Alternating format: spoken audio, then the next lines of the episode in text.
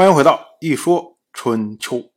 鲁国第二十一任国君鲁武进入在位执政第二十五年，同样是本年的夏天，郑国和陈国之间发生了战争。我们之前讲过，去年的时候，陈国的国君陈若会和楚国的国君米昭讨伐了郑国，陈军在郑国所到之处，水井被夷平，树木被砍光。这让郑人非常的怨恨。哎，郑人觉得说，哎，你陈国在楚国的指使之下来讨伐，哎，我们可以理解。但是你用得着这样坚壁清野吗？把我的土地夷为废墟，我们之间有这么大的仇恨吗？所以呢，到了本年的六月，郑国的公孙郑舍之、郑国的公孙郑乔率领战车七百乘讨伐陈国。到了六月二十四，郑军。趁夜突袭陈都，攻入城内。陈国的国君陈若一看城被攻破了，他就扶着自己的太子陈偃师逃去了公族墓地。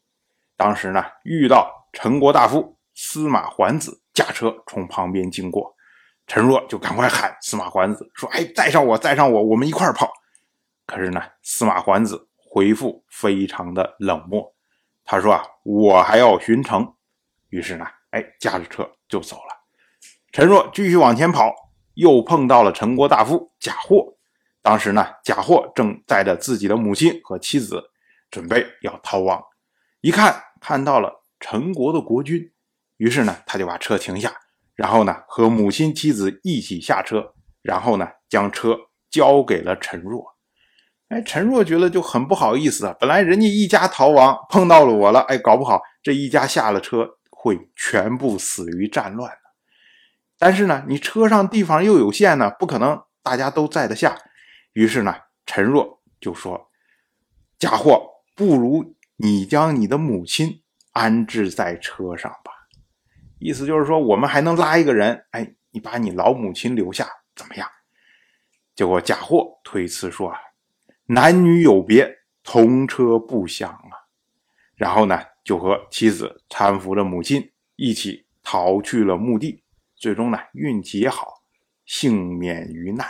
郑国攻入了陈国的国都，郑国的公孙郑舍之，他就命令军队不允许进入陈国的公宫，并且呢，和郑国的公孙郑乔两个人亲自守护公宫。意思就是说，郑军。不要到这儿来来袭扰。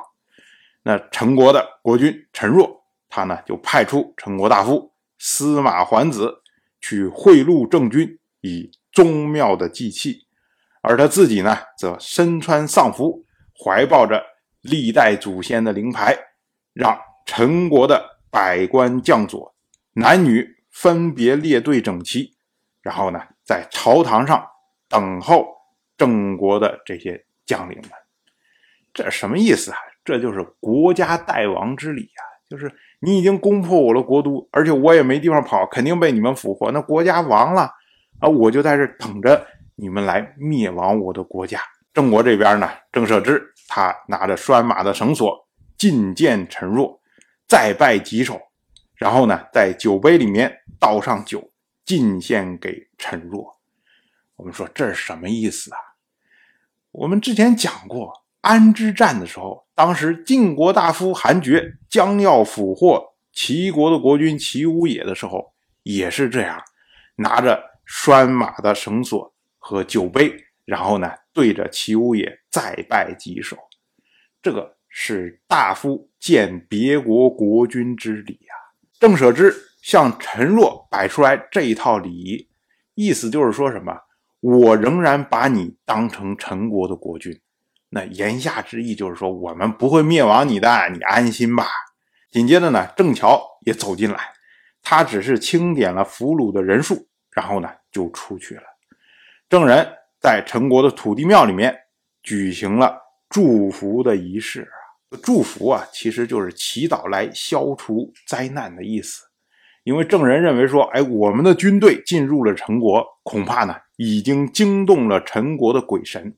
所以呢，我们要祈祷，请求陈国的鬼神降福给我们，不要降灾给我们，因为我们已经打算要撤了。我们对陈国没有野心的，紧接着呢，郑国这边的司徒向陈国归还了陈国的民众，司马向陈国归还了陈国的军服，司空向陈国归还了占领陈国的土地。然后呢，郑军就撤退了。我们要说啊，郑国这次基本上是倾巢而出啊，然后攻入了陈国的国都，俘获了陈国的国君。道理上来说，陈国已经被郑国灭亡了。但是呢，郑国并没有贪图陈国的土地，而是做的非常有分寸。主要啊，这个形式上不允许郑国吞并陈国呀。这次攻克陈国，这个是取巧得到的战果。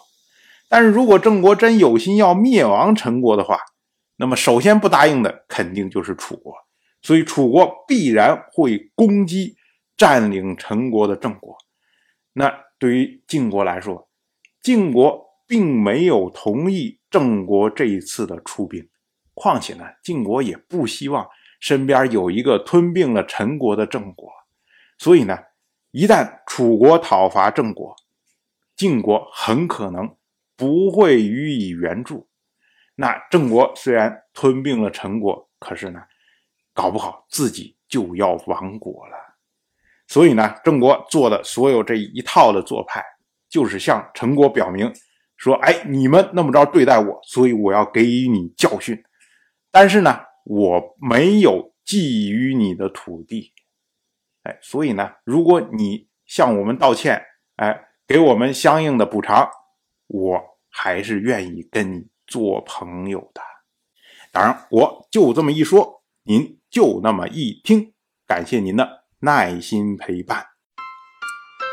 如果您对《一说春秋》这个节目感兴趣的话，请在微信中搜索公众号“一说春秋”，关注我。您不仅能得到《一说春秋》文字版的推送，还可以直接和我互动交流。我在那里等待您的真知灼见。